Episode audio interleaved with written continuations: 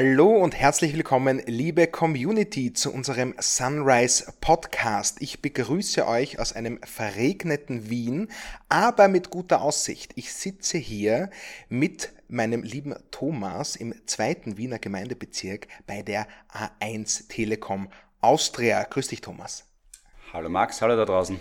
Ich sitze allerdings nicht nur mit Thomas hier, sondern wir haben auch einen ganz besonderen Gast heute, und zwar den lieben Thomas Arnoldner. Herzlich willkommen und vielen Dank für deine Zeit. Hallo Max, hallo Thomas, danke fürs Kommen. Thomas, wir haben hier den Chef des größten und wichtigsten Mobilfunkunternehmens äh, des Landes. Und es ist nicht nur Mobilfunk, aber das werden wir jetzt genau aufklären. Wir werden jetzt das operative Geschäft der 1 Telekom Austria beleuchten und ein bisschen über den lieben Thomas Arnoldner erfahren. Übrigens nicht der erste Namensvetter, den wir hier haben von dir. Offensichtlich ist da irgendwas mit Thomas und äh, CEO. Ich weiß nicht was, aber das finden wir noch raus. Thomas, fühlst du dich gut? Bist du bereit? Fühle mich gut. Äh, vielen herzlichen Dank. Ich glaube, das mit dem Thomas hat damit zu tun, dass Ende der 60er, Anfang der 70er, Mitte der 70er Jahre sehr viele Thomasse an sich äh, ähm, benannt wurden. aber das ist tatsächlich ein Muster und heute ist besonders spezifisch, weil du eben wieder mit zwei Thomasen sprichst. Ja, so, äh, ja. Wenn du einen von uns ansprechen möchtest, äh, einfach auch hindeuten, dann wissen wir, wie du meinst.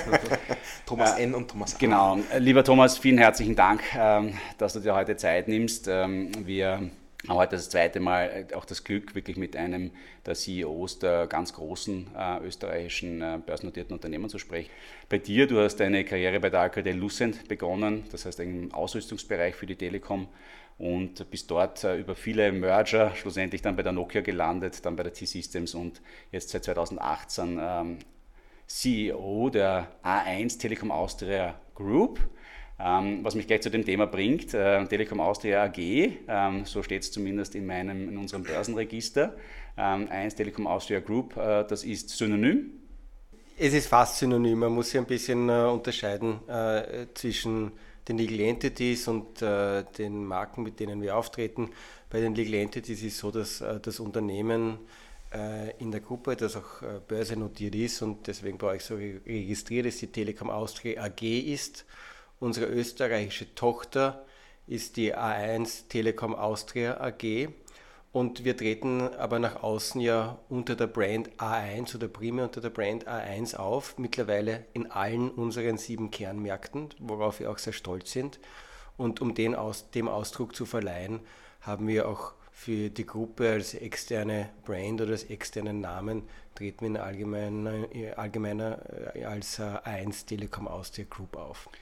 Ähm, wir machen am Anfang immer so einen ganz groben Überblick. Ähm, ich glaube, gerade jetzt, äh, du hast gerade erwähnt, sieben Kernmärkte.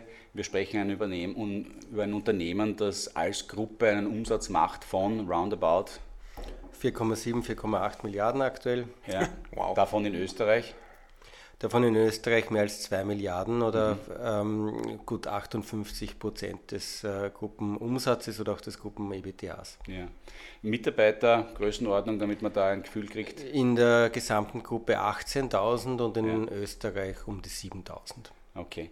Also das ist natürlich ein, äh, ein, ein, riesiges Unternehmen für österreichische Verhältnisse, äh, ein, ein, Sonderfall eigentlich, man würde glauben, daher auch ein Schwergewicht im österreichischen Aktienindex.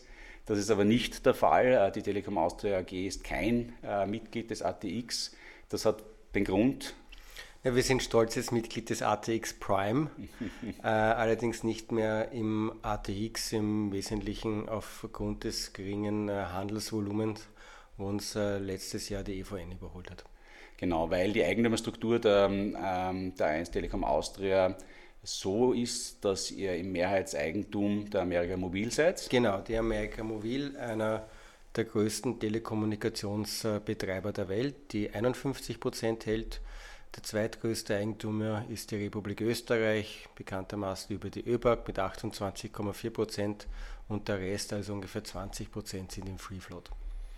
Die, ähm, damit man das auch einordnen kann, welche Rolle die äh, A1-Gruppe im Konzert, der, wenn man der Amerika Mobil spielt. Welche Größenordnung sprechen wir da? Ja, die äh, Amerika Mobil macht etwas über äh, 40 Milliarden äh, US-Dollar Umsatz, also sind wir da etwas über 10 Prozent des Gesamtumsatz- oder EBTA-Beitrags mhm. in der AMX-Gruppe. Ja. Sehr spannend, ich habe vorher schon erwähnt, ihr seid ein Unternehmen, das ähm, zwar seine Wurzeln in Österreich hat, aber mittlerweile in, ähm, vor allem in Zentral- und Osteuropa in vielen Märkten eine signifikante Marktposition hat. Ähm, du bist ähm, CEO der Gruppe. Kannst du uns kurz erklären, quasi, wie die Struktur hier tatsächlich funktioniert und wie man sich da die Aufteil Aufgaben aufteilt in so einer Organisation, wo es eine Holding gibt, wie man das heute nennt, und unten operative Ländergesellschaften? Ja, sehr gerne. Also wir sind in sieben Kernmärkten aktiv. Ich zähle die vielleicht kurz auf. Das sind natürlich unser Heimatmarkt Österreich, wie gesagt knapp 60 Prozent des Ergebnisses. Dann am Westbalkan haben wir Slowenien, äh, Kroatien, Serbien, Nordmazedonien und dann noch Bulgarien und geografisch äh, etwas äh, weiter weggelegen oder etwas in eine andere Richtung äh, Belarus. Es ist so, dass äh, die Natur unseres Geschäfts natürlich so ist, dass das ähm, äh, relativ stark äh, lokal getrieben ist und dass wir aber gleichzeitig versuchen, Synergien über diese Gruppe zu heben. Wir haben deswegen eine äh, Governance, die sehr stark auf ähm, echt äh, sehr, sehr gut funktionierenden lokalen Leadership-Teams ähm, ähm, äh, aufbauen, von denen die CEOs in die Gruppe ähm, äh, reporten, nachdem in den osteuropäischen Märkten äh, einige etwas kleiner sind, haben wir vier davon zu zwei Clustern zusammengefasst. Mhm. Also konkret Slowenien und Serbien mhm. werden von einem gemeinsamen Leadership-Team gemanagt und mhm. auch Kroatien und ähm, Nordmazedonien. Und diese lokalen Leadership-Teams, die spannen tatsächlich die gesamte Funktionsbreite eines Unternehmens ab. Also die könnten auch, wenn man so möchte, eigentlich alleine agieren. Äh, könnten schon. Äh, wir koordinieren natürlich ähm, gewisse Dinge über die Gruppe, dort wo es äh, Synergien gibt. Äh, zum Beispiel haben wir in der Gruppe ein sehr, sehr starkes äh, Technologieteam, das mhm. sich natürlich damit beschäftigt, wie äh, sind die neuesten technologischen Trends, wohin geht die Reise. Mhm. Natürlich auch insbesondere die ähm, Beziehung zu unseren großen Lieferanten managt. Es ist ja so, dass der Telekommunikationsmarkt und der äh, Infrastrukturlieferantenmarkt äh, hoch konsolidiert ist mhm. aufgrund der Standardisierung. Du hast eh vorhin äh, erwähnt, ich komme ja aus diesem Bereich ursprünglich, mhm. Äh, war mal Alcatel, dann im äh, Nokia. Äh, in diesen Bereichen gibt es ein paar wenige große mhm. globale Player und die Beziehung zu denen wird zum Beispiel auch in der Gruppe gemanagt. Mhm. Auf der HR-Seite stellen wir gewisse gemeinsame Standards äh, in der mhm. Gruppe sicher und dann gibt es ein paar andere Bereiche, äh, aber grundsätzlich äh, agieren die äh, Tochtergesellschaften, ich würde sagen, sehr selbstständig, aber sehr gut koordiniert. Ähm, du hast ein interessantes Wort äh, verwendet im Rahmen von betriebswirtschaftlicher Tätigkeit äh, und dem Verständnis von Märkten, nämlich Konsolidierung. Das heißt, hier eine konsolidierte, das heißt äh, nicht besonders breit aufgefächerte, wenn man es auf anders übersetzen möchte, Struktur an möglichen mm, Unternehmen, von denen ich das kaufen kann, was ich brauche. Ähm, dann eine, wie würdest du es beschreiben, auch sehr stark konsolidierte oder eher breit gefächerte Anbieterstruktur? Es liegt in der Natur unseres Geschäfts und das hat ein paar Gründe, die ich gleich ausführen kann, dass die Anbieterstruktur äh, im Vergleich zu anderen Branchen häufig äh, sehr konzentriert ist. Mhm. Äh, der einfache Grund ist, unser Geschäft ist auf der einen Seite sehr asset-intensiv. Mhm.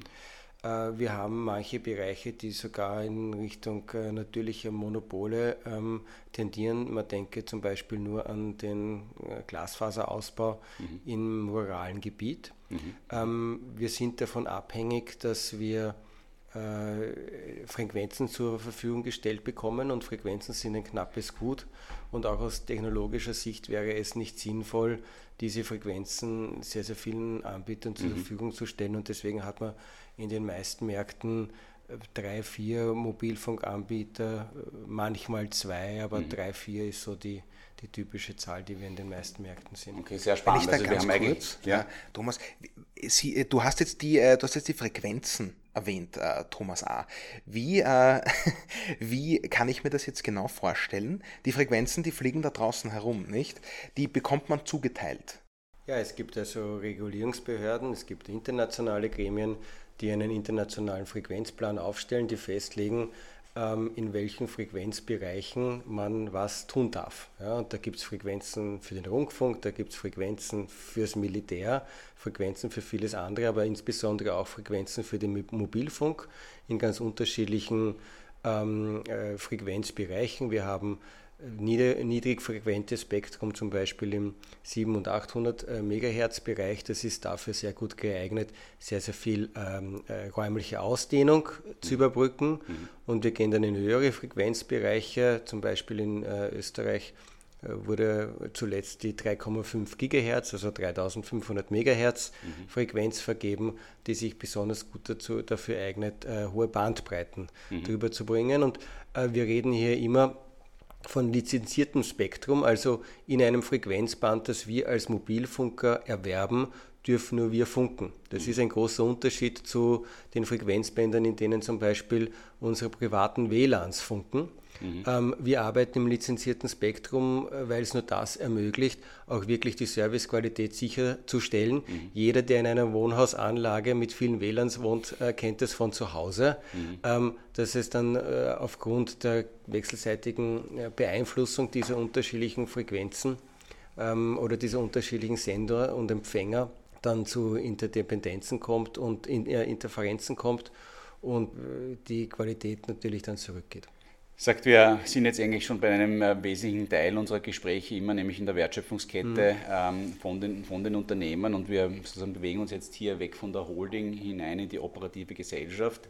Ähm, das heißt, das Frequenzband ist ein klarer Teil dieser Wertschöpfungskette, den muss ich einmal erwerben, ansonsten kann ich gar nichts machen. Was braucht es denn noch, damit äh, am Ende da draußen der ähm, Mobilfunkkunde äh, einfach eine Nummer eintippt und verbunden wird mit jemand anderen? Naja, ähm, Neben den Frequenzen das Wichtigste ist natürlich das Netz, wobei das Netz ähm, verniedlicht ein bisschen die Komplexität, äh, die dahinter steckt.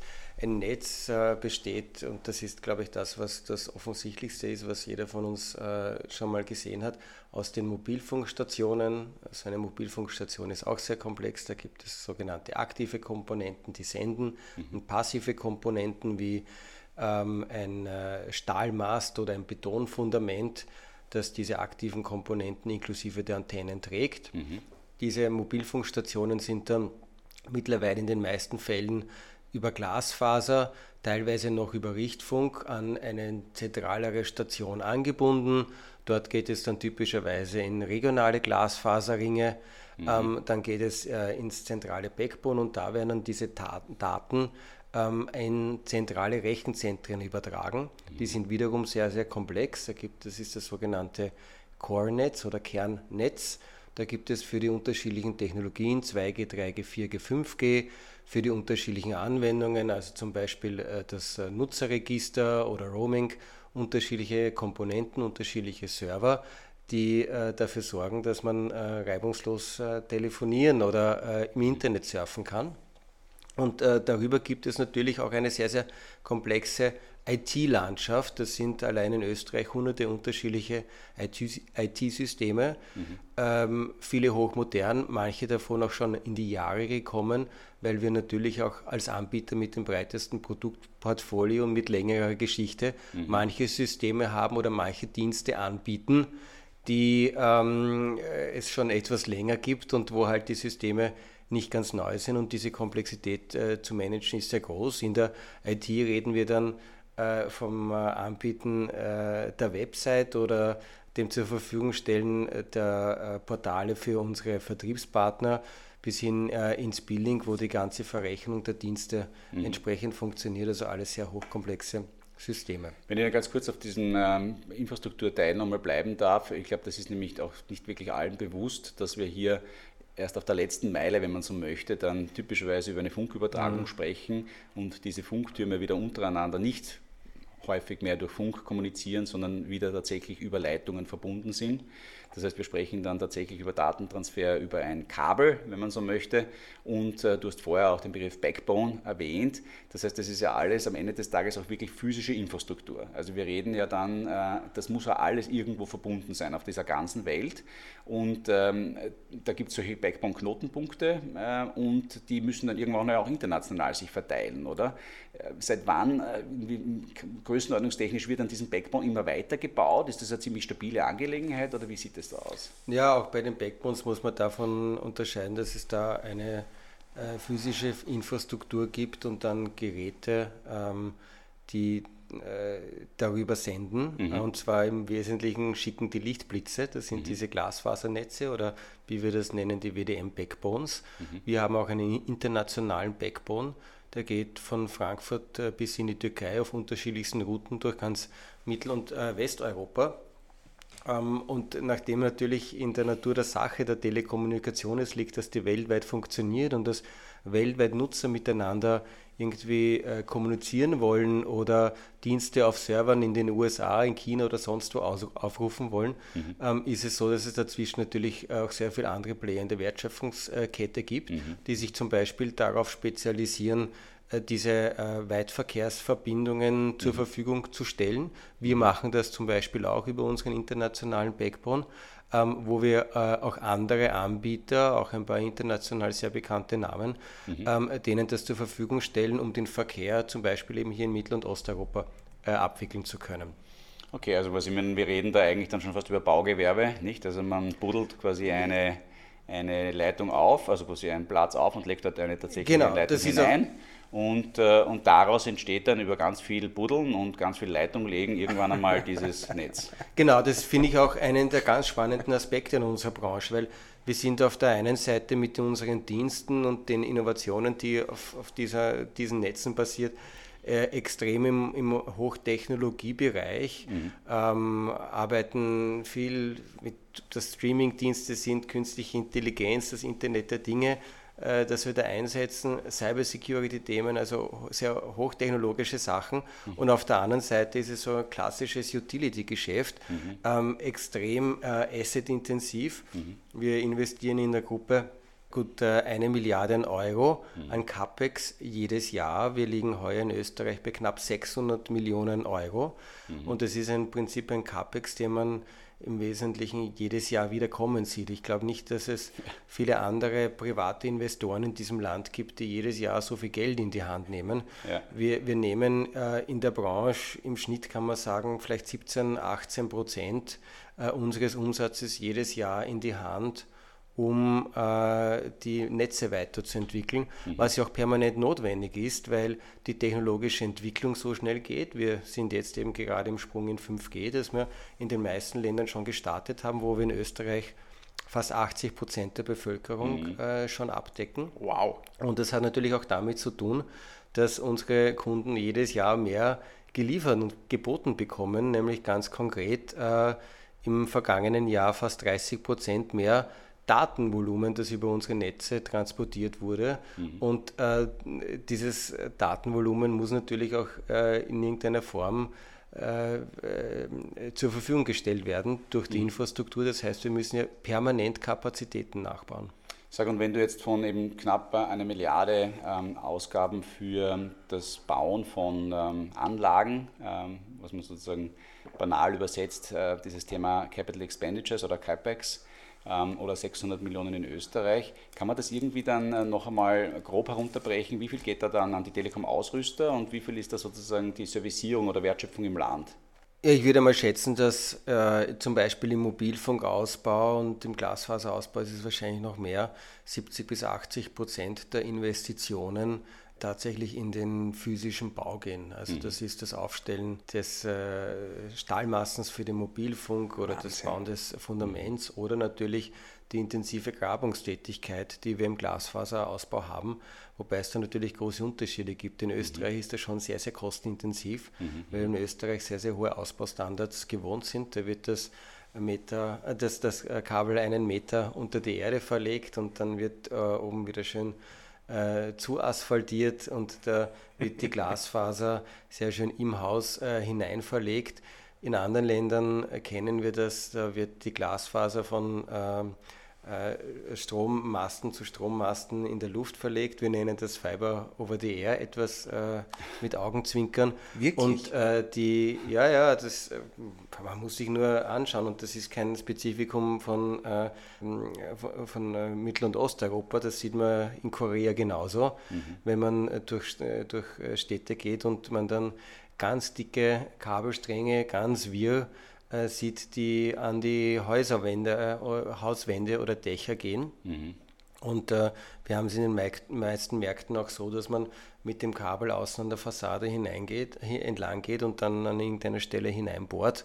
Mhm. Und dort kommt dann halt das Internet raus. Da sind wir in Österreich einen viel höheren Standard gewöhnt. Das ist natürlich gut fürs Stadtbild. Ja. Das ist schlecht für den Investor, weil mhm. dadurch der Ausbau sehr, sehr teuer wird in einer Situation, wo der Wettbewerb immer noch sehr, sehr hoch ist, die Preisniveaus im internationalen Vergleich sehr, sehr günstig sind mhm. und natürlich auch die Kunden oder der österreichische Markt äh, sehr stark ein mobilfunkgetriebener Markt ist. Nicht zuletzt, weil die Mobilfunknetze in Österreich eine sehr, sehr hohe Qualität äh, bieten.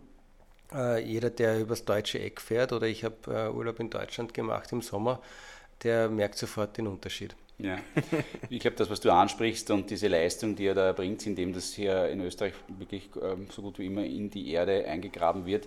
Ähm, ich war zuletzt einmal Radfahren und da Richtung Klosterneuburg und wenn man da dann hereinfährt und an diesen Siedlungen direkt an der Donau vorbeifährt, dort gibt es viele Leute, die mittlerweile Elektroautos äh, haben, allerdings keine Garagen und dann liegt überall das Kabel über den Zaun drüber. Ähm, das ist nicht unbedingt besonders ansehnlich, wenn man es so sagen möchte. Nicht? Aber Ein halt guter eine, Punkt eigentlich. Ja. Mit einer Glasfaser passiert das nicht, wobei man dazu sagen muss, die Glasfaser ist auch äh, relativ äh, empfindlich, weil da ist tatsächlich mhm. äh, ein Glas drinnen, dünner mhm. als ein Haar. Mhm. Das ist aber ermöglicht, diese großen Bandbreiten äh, mhm. zu übertragen. Nur was wir uns wünschen würden, dass man in Österreich zum Beispiel stärker mit Technologien arbeiten könnte, wie sogenanntes Micro- oder Nano-Trenching, wo nicht mehr die ganze Straße aufgegraben wird, mhm. sondern nur noch äh, eine, äh, ein schmaler Streifen gefräst mhm. wird und so das Kabel verlegt werden könnte. Mhm. Oder dass man stärker auf Kooperation mit den Gemeinden setzen könnte, mhm. wo Gemeinden vorankündigen, wo sie Bauvorhaben mhm. haben. Mhm. Weil wenn ich schon einmal aufgrabe, um einen Kanal zu machen oder eine Straße, saniere, da dann eine Glasfaser dazu zu legen. Das ist relativ einfach oder eine Leerverrohrung, wo ich ja. die Glasfaser nachher einblasen kann. Und das äh, spart natürlich im Ausbau wahnsinnig viel Kosten, weil ja. das Graben ist immer noch das teuerste an dem gesamten Ausbau. Ähm, wahnsinnig spannend. Jetzt haben wir die, so quasi, wir haben jetzt mal die Netzinfrastruktur. Interessant ist auch, das ist nicht, ähm, vielleicht auch nicht jedem da draußen bekannt, nicht alle Mobilfunker in dieser Welt haben eigene Netzinfrastruktur ähm, sondern hier ist bei der Telekom Austria ein großer Asset-Bestandteil da. Oft wurde es auch schon verkauft, ähm, dieser Teil des Geschäfts. Er ist ja auch liberalisiert, nehme ich an. Also dass diese Dinge äh, können oder müssen geteilt werden. Ist es so, dass er also man muss unterscheiden. Äh, der Markt ist auf der einen Seite sehr stark reguliert, weil wir zum Beispiel ähm, äh, ja, lizenziertes Spektrum nutzen. Das heißt, man muss so eine Frequenz erwerben mhm. im Zuge einer Auktion, die äh, teilweise sehr, sehr teuer werden kann. Da geht es jedes Mal um äh, zig Millionen äh, Beträge. Mhm. Und äh, dann hat man allerdings noch nichts, sondern man, muss man erst die Investitionen in das Netz tätigen. Und wir sprechen davon tatsächlich Milliarden Investitionen, die notwendig sind, um so einen 4G- oder 5G-Ausbau mhm. zu stemmen. Da gibt es in Österreich bekanntermaßen drei Player mit, ein, mit eigenem Netz. Mhm. Wir haben da zusätzlich noch ähm, sogenannte äh, No-Frills Brands, also mhm. Brands, die es uns erlauben, äh, andere Kundensegmente anzusprechen. Das mhm. sind bei uns äh, Bob, der eine sehr digital mhm. getriebene Marke ist, und Yes, die wir gegen die sogenannten MVNOs positionieren. Also ein MVNO ist ein Mobile Virtual Network Operator und äh, wie der Name schon sagt, er verfügt über kein eigenes Netz, sondern nur über ein virtuelles Netz und mietet sich in der Infrastruktur eines Netzbetreibers ein. Genau, und das muss ermöglicht werden. Das ist regulatorisch auf der einen Seite vorgegeben seit der äh, Marktkonsolidierung vor circa zehn Jahren. Mhm. Äh, auf der anderen Seite ist es ja durchaus auch im Interesse eines Operators, ähm, einem anderen ja. das Netz anzubieten und dazu dadurch zusätzliche Revenues zu ähm, generieren. Die Herausforderung dort, wo es immer regulatorisch vorgegeben ist, ist, dass äh, das jedes Mal ein äh, marktverzerrender Eingriff ist und zum Beispiel die MNOs nicht die gleichen Kostenstrukturen haben, die wir haben. Ja. Und äh, das ist äh, in manchen Situationen äh, herausfordernd. Äh, der Wettbewerb zwischen den MNOs ist äh, an und für sich schon sehr, sehr groß. Mhm. Und ähm, äh, da muss man bei der Regulierung auch ein bisschen aufpassen, denke ich, weil letztendlich wollen wir ja auch sicherstellen können, dass die Investitionen, die wir in die Netze tätigen, und die im NWNOs nicht tätigen, finanziert werden können. Ja. Ich finde, das war auch eine Sache, die ist gar nicht so klar gewesen. Also diese, diese virtuellen Anbieter sozusagen, nicht? da gibt es ja sogar einen prominenten österreichischen Fußballclub, der sich in so ein Netz eingemietet hat, um dann sozusagen seinen eigenen Mobilfunkservice anzubieten. Ja, ähm, mein Freund Michael Kramer, der ja durchaus auch eine bekannte Affinität äh, zum Fußball hat äh, und sehr, sehr lange in der Branche bei einem MNO war, mhm. äh, hat ja ähm, ähm, im Wesentlichen mit HOT oder mit der Infrastruktur, die äh, auch HOT nutzt, dann äh, auch andere äh, MNOs gegründet mhm. und einer davon ist eben der, den du ansprichst. So, die, ähm, wir haben jetzt unsere Netze da draußen. Irgendwann müssen die Leute mit diesen Netzen was machen können. Da verkauft sie ihnen Verträge.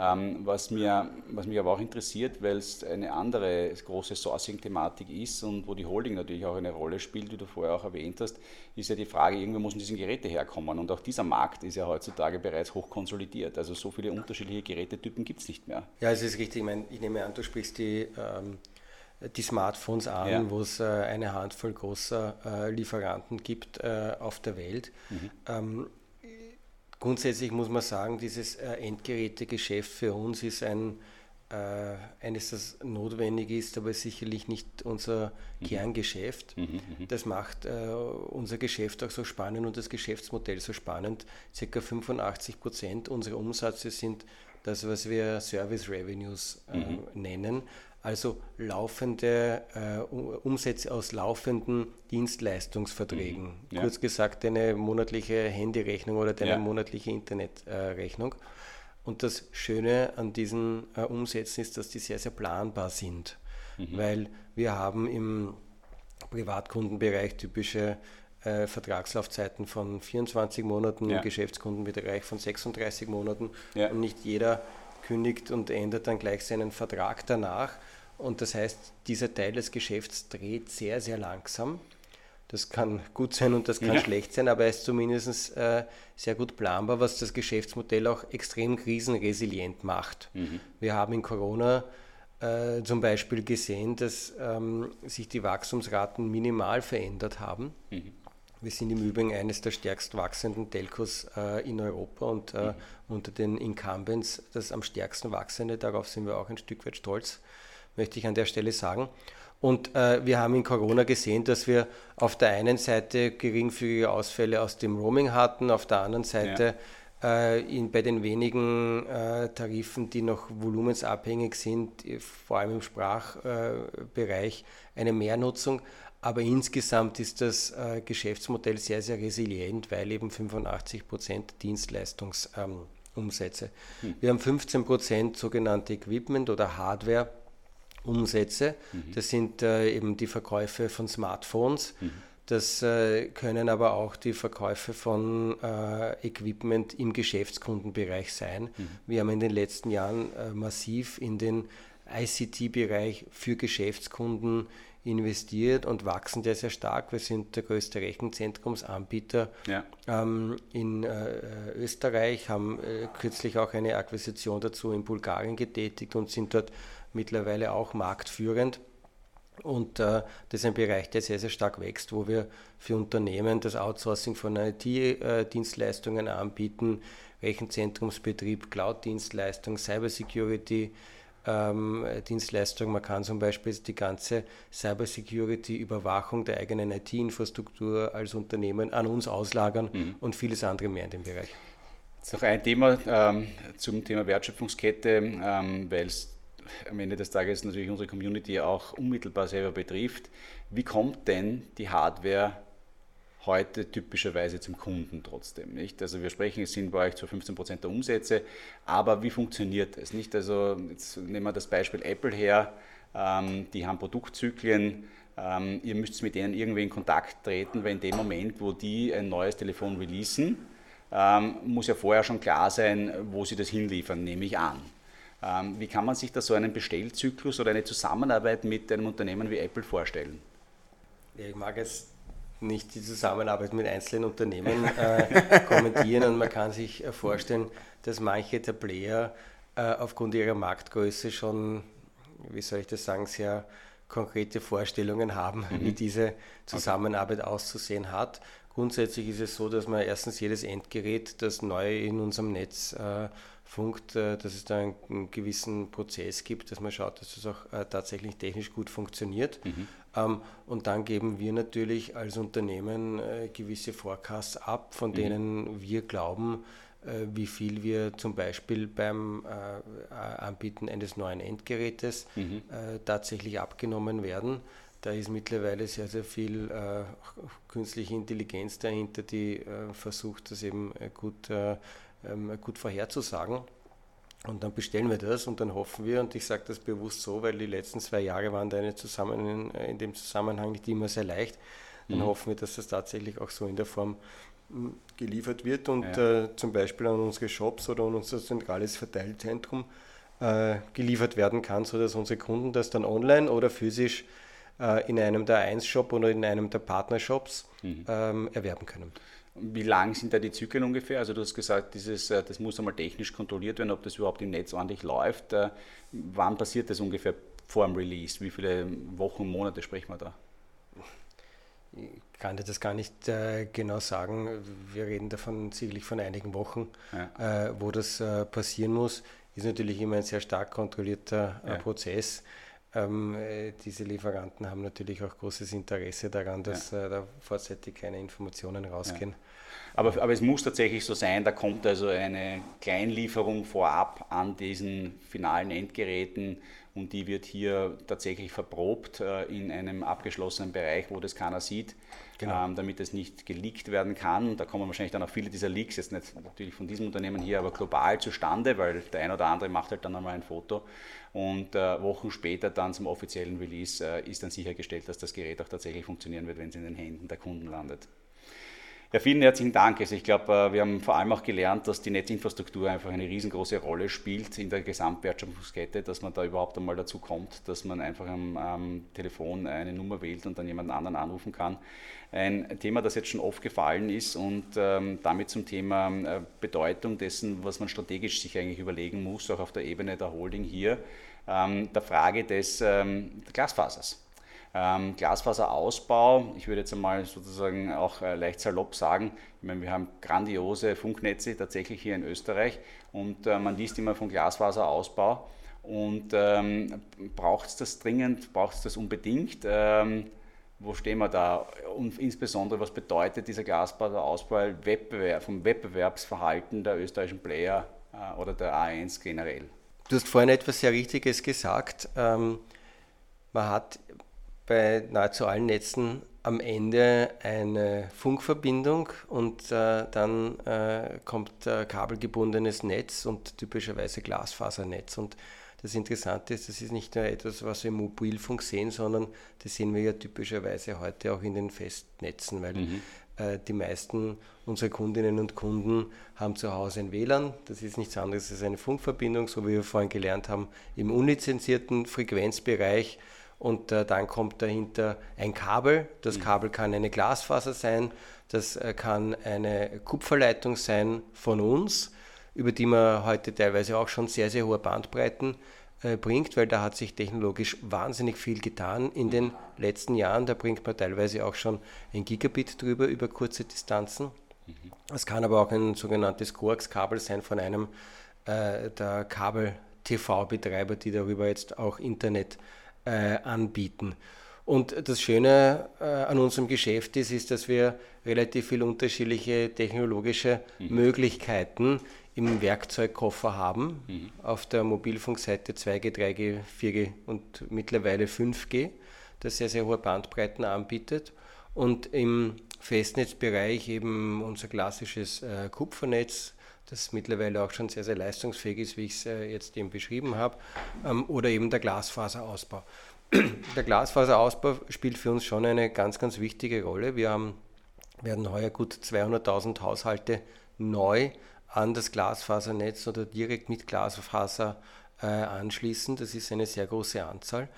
Ähm, aber wir glauben durchaus, dass äh, es Sinn macht, mit einem vernünftigen Technologiemix zu arbeiten, weil mhm. man hat natürlich immer einen Trade-off zwischen Geschwindigkeit des Ausbaus und äh, Bandbreite, die ich zum Endkunden bringe. Und äh, äh in einer Situation, wo Ressourcen beschränkt sind, also sowohl das Investitionskapital, das uns zur Verfügung stellt, aber auch die Bauressourcen, die im österreichischen Markt generell vorhanden sind, kann man halt nicht in einem Jahr alle Haushalte an die Glasfaser anbieten, binden. Und das macht äh, wahrscheinlich auch aus einem anderen Grund nicht Sinn, weil Kunden wollen ja letztendlich auch Mobilität haben. Mhm. Und das Schöne am Mobilfunk ist, dass er eben Mobilität bietet. Und wir sind, ich habe es vorhin erwähnt, mit dem 5G-Ausbau bei fast 80 Prozent äh, Abdeckung der Bevölkerung angekommen. Und wenn man sich anschaut, äh, was man über 5G so an Bandbreiten äh, anbieten kann, da sind wir typischerweise im Bereich von 200, 300 Megabit pro Sekunde. Wahnsinn. Und das ist für jede klassische äh, äh, Anwendung mehr als ausreichend. Ich sage im Vergleich im Privaten, bitte? an einem kurzen Glasfaserstück, also sozusagen, wenn jetzt äh, eine Funkstation über Glasfaser kommuniziert mhm. mit einem Backbone-Punkt, mhm. wie viel äh, Kapazität geht da drüber? Na, das Schöne an der Glasfaser ist, die ist ähm, im Wesentlichen unlimitiert. Natürlich gibt es da auch gewisse physikalische Limits und ja. in den äh, Backbone-Netzen wird das auch sehr stark ausgereizt. Da gibt es ganz faszinierende Technologien, dass man äh, über eine Glasfaser mehrere Signale in unterschiedlichen Frequenzspektren und so weiter mhm. und so mhm. fort schickt. Aber ich sage jetzt einmal, für einen Privatkunden, ähm, ist die Glasfaser nahezu unlimitiert und das ist auch das Schöne und deswegen ist es auch wichtig, Glasfasernetze auszubauen, speziell im dichter verbauten Gebiet, weil wir äh, im Glasfasernetz nie in Kapazitätsengpässe mhm. rennen werden.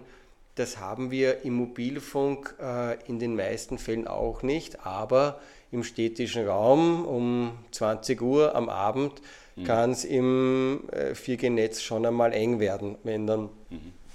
viele zum Beispiel anfangen, über ihre sogenannten Wi-Fi-Cubes, mhm. also diese äh, Mobilfunk, äh, Mobilfunk-Cubes, die dann zu Hause äh, Wi-Fi anbieten, fernzusehen. Ja. Diese Kapazitätseinschränkungen sehen wir heute im 5G-Netz noch nicht, weil das mhm. natürlich viel mehr Kapazität anbietet äh, und noch nicht so viele Nutzer hat. Mhm. Ähm, aber da ist natürlich die Glasfaser eine ganz wichtige, ähm, äh, wichtige Technologie, wo man in diese Kapazitätseinschränkungen überhaupt nicht hineinläuft. Braucht man deswegen ähm, Glasfaser unbedingt in jedem Haushalt? Darüber kann man sicherlich trefflichst äh, debattieren. Sag, und ähm, wir haben vorher schon gesprochen, drei große Netzbetreiber hierzulande, äh, die anderen Kernmärkte der, der Telekom baut das Glasfasernetz jeder für sich aus? Also wir bauen unser eigenes Glasfasernetz aus. Mhm. Wir haben aber in Österreich zum Beispiel schon Kooperationen mit äh, fast 20 anderen Anbietern, denen wir anbieten, äh, unser Glasfasernetz mhm. mitzunutzen. Mhm. Mhm. Und es gibt auch im Markt Beispiele von Co-Investments, wo Anbieter gemeinsam mit einem äh, Infrastrukturfonds, äh, mit einem Finanzinvestor ausbauen. Mhm. Aufgrund unserer Finanzstärke haben wir das nicht notwendig, aber solche Beispiele sieht man. Man sieht auch zum Beispiel Ausbaumodelle, wo Glasfasernetze ausgebaut werden mit dem Ziel, die keinen Endkunden anzubieten, sondern nur anderen äh, Anbietern, sogenannte Open Access Netze. Okay. Ich meine, ich glaube, was ähm, die Frage ging ja auch dahin, ähm, wir äh, treffen da ja wieder so quasi auf fast ein natürliches Monopol irgendetwas, aber kein Monopol, aber zumindest eine sehr eingeschränkte Markt- äh, ähm, oder eine sehr große Marktzutrittsbarriere weil der Bau von solchen Netzen natürlich prohibitiv teuer ist, ähm, was in der Analyse von Unternehmen und ihrer Marktposition eine riesengroße Rolle für uns als Portfolio-Manager natürlich stellt, ähm, weil auch das, und das ist immer das grundsätzliche Thema, das wir im Bereich Risikomarkt ansprechen, äh, gibt es einen sicheren Kern eines Unternehmens, etwas, was auch in zehn Jahren mit hoher Wahrscheinlichkeit noch da ist und Geld verdienen wird. Und ich glaube, diese Netzinfrastruktur ist ein klassisches Beispiel dafür, oder? Ja, mit Sicherheit. Ähm, wenn man einen Haushalt mal an eine Glasfaser angebunden hat, dann ist die Wahrscheinlichkeit natürlich, dass man diesen Kunden dort äh, entsprechend auch mit einem Dienst darüber versorgen kann, sehr, sehr hoch, ja. weil es ökonomisch meistens wenig Sinn macht, speziell je stärker man in die Peripherie äh, geht, dort eine zweite oder eine dritte Glasfaser zum Beispiel hinzulegen. Wir haben das früher immer, hat man das in der, im äh, Kabelfernsehen, hat es diesen sogenannten Overbuild-Begriff gegeben, dass man nicht, also mit, dass die Coax-Kabel nicht nur von einem Anbieter in ein Haus hineingegangen sind, sondern auch vom zweiten. Aber auch dieser Overbuild oder der Parallelausbau von unterschiedlichen Netzen stößt an Grenzen des Naturschutzes am Ende des Tages irgendwann einmal, weil man möchte ja nicht äh, die ganze Natur mit neuen Türmen, immer mit neuen Aufgrabungen wahrscheinlich zumachen, sodass quasi die Neuerstellung eines so eines Backbone-Netzes wahrscheinlich mittlerweile schon fast, passiert das noch, dass jemand sagt, quasi ich beginne damit, mir eine eigene Infrastruktur zu bauen? Ja, das gibt es schon. Es gibt jetzt äh, einiges an neuen äh, Glaswasser-Investoren, die zum mhm. Beispiel auch in Österreich auf den Markt getreten sind. Mhm. Äh, ich glaube, mit dem Druck ist, äh, mit dem Grund ist teilweise der Veranlagungsdruck, mhm. den manche dieser Investoren haben, weil Österreich natürlich ökonomisch aufgrund der Ausbaukosten des günstigen Preisniveaus da sicherlich ein herausfordernder Markt ist. Okay. Ähm, es ist allerdings auch so, wenn man sich den Mobilfunk anschaut, Natürlich ist die Infrastruktur da sicherlich eines der Kernassets, äh, das wir haben. Diese Infrastruktur wächst auch weiter, mhm. ähm, weil wir das Netz verdichten, weil wir es räumlich ausdehnen. Wir versuchen aber auch hier verstärkt mit anderen Mobilfunkern zusammenzuarbeiten. Nicht nur, weil es kostengünstiger ist und weil man sich so die, so die Investitionen teilen kann, ja. sondern weil es natürlich auch besser ist für das Landschaftsbild oder weil man ja. so einfache Genehmigungen bekommt. Thomas, äh, vielen herzlichen Dank an dieser Stelle auch dafür, dass wir das Thema ähm, anschneiden konnten. Ich äh, würde an dieser Stelle ähm, gerne an dich, Max, übergeben. Sehr ähm, gern. Dass du uns durch den äh, WordRap durchführst, wie wir das immer wieder machen ähm, und äh, den lieben Thomas auch noch einmal als Person ein bisschen besser unserer Community zugänglich machst. Thomas, ich danke dir. Äh, ich nehme den Redestab an mich und ich finde das großartig, was wir jetzt gelernt haben alles über die A1. Das äh, muss man echt mal sagen. Also was die Infrastruktur betrifft, was die Frequenz betrifft, was den Vertrieb betrifft, das operative Geschäft, Wahnsinn. Äh, eine Sache, die ich mir die ganze Zeit dachte, die ich gerne anmerken würde und mit der man auch nicht so rechnet, die A1 macht auch noch andere Sachen. Nicht? Und da zählt zum Beispiel auch meine Kreditkarte dazu. Ja. Hast du da äh, zwei Worte für uns, äh, Thomas? Naja, ähm, wir versuchen, und das, ich habe es indirekt angesprochen, das ist ja das Spannende in unserem Geschäftsmodell, ist ja auf der einen Seite sehr infrastruktur-heavy. Ja. Und dann hat man ein riesen Netz, das man betreuen muss, hochtechnologisch und dann machen wir natürlich immer äh, Avancen in äh, naheliegende Bereiche und mhm. dazu gehören bei uns zum Beispiel auch Financial Services mhm. und deswegen der Kreditkartendienst. Das ist sicherlich jetzt nicht Kerngeschäft für uns, aber eine wichtige Ergänzung. Wir experimentieren da in den unterschiedlichen Märkten auch damit. Und da gibt es dann Dienste wie auf der einen Seite die Kreditkarte, aber auch Finanzierungsdienstleistungen für Smartphones, zum Beispiel Handyversicherung, Bezahldienste und ähnliches. Da gibt es unterschiedliche Themen. Aber wir gehen auch in ganz andere Bereiche, die näher sind. Der ganze Cybersecurity-Bereich ist mhm. eben, ich habe Sie mhm. vorhin angesprochen, ein, ein, ganz entspannendes Thema, wo wir versuchen natürlich äh, unsere Wertschöpfungsketten, unser Portfolio entsprechend zu erweitern. Also das ist jedenfalls eine richtig coole Sache. Also ich, ich bin äh, wenig überraschend äh, zufriedener. Äh, Gut so. Ja, doch. Also äh, zufriedener Kunde äh, eben nicht nur äh, beim Mobilfunk, sondern auch bei der Kreditkarte, die äh, auch ein ziemlich cooles Design hat. Und äh, damit möchte ich jetzt gerne zu Thomas angekündigter persönlicher Note kommen. Dazu, lieber Thomas A., würde ich dir jetzt Halbsätze vorschlagen und ich würde dich bitten, diese Halbsätze zu vervollständigen. Ja. ja? Bist du damit einverstanden? Natürlich. Großartig. Dann äh, schieße ich direkt los. Zufrieden bin ich. Wenn ich etwas erledigt habe. Ich mache das total nervös, wenn Dinge in irgendeiner Form liegen bleiben und dieses Abhaken der Liste, ob das große, wichtige, strategische Dinge sind oder die kleinen Dinge des Alltags, das äh, erzeugt eine unglaubliche Befriedigung bei mir. Wenn ich nicht arbeite? Ja, dann verbringe ich sehr gern Zeit mit der Familie und mit den beiden kleinen Kindern oder beim Sport. Schön. An meinem Job mag ich am meisten? Ja, die Vielfältigkeit, die wir im Geschäftsmodell haben. Wir haben heute eh schon viel darüber gesprochen. Die Tatsache, dass wir äh, bei der Technologie immer das Neueste vom Neuen uns anschauen. Ich bin ja selber ein sehr technologieaffiner Mensch und diese Kombination finde ich einfach wahnsinnig schön. Sehr cool. Verzichten könnte ich auf? Das eine oder andere äh, Meeting, das einen nicht weiterbringt, sondern ihr nur dafür dient, Befindlichkeiten zu bedienen. Das ist ein, ein, guter Hinweis für alle Chefs da draußen, glaube ich. Ich glaube, es geht jedem so. Ja.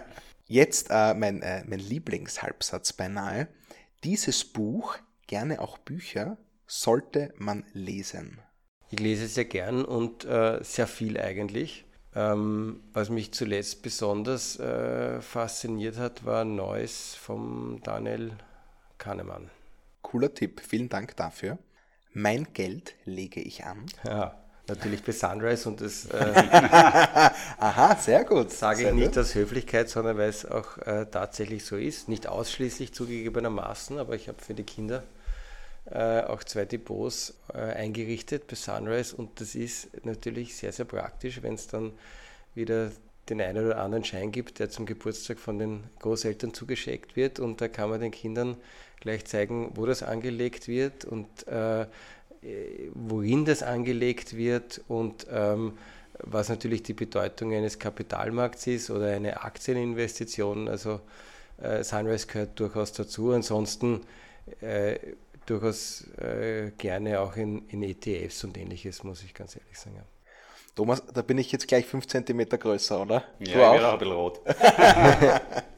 Aber es ist nicht gelogen. Ne, freut, es freut mich sehr zu hören. Ich bin davon überzeugt, dich auch, Thomas. Ja, also danke auch für diese offene Info. Äh, und damit kommen wir auch schon zum letzten Halbsatz. Und der richtet sich eher noch an unsere jüngeren Zuhörer. Ja. Diesen Rat hätte ich gerne selbst bekommen. Ich muss dazu sagen, ich komme aus einer Ärztefamilie ja. und äh, ich habe mich in meiner Jugend zwar immer für Wirtschaft interessiert, aber ich habe von zu Hause nicht so wahnsinnig viel ökonomische Bildung mitgenommen. Ja. Und es ist leider tatsächlich auch so, dass man die ökonomische Bildung von der Schule nicht mitbekommt. Und das war eine ganz schöne Reise, ein ganz schöner Aufwand, sich das anzueignen.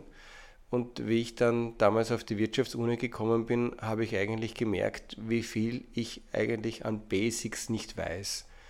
Und das fände ich schön und wichtig, dass man viel früher in jüngeren Jahren ökonomische Basics, wie ein Markt funktioniert zum Beispiel, wie Preisbildung funktioniert, wie man mit Ressourcenknappheit umgeht, äh, was Kosten und Nutzen bedeutet, äh, dass man diese Basics auch äh, stärker in den Lehrplänen verankert und in der allgemeinen ökonomischen oder finanziellen Bildung.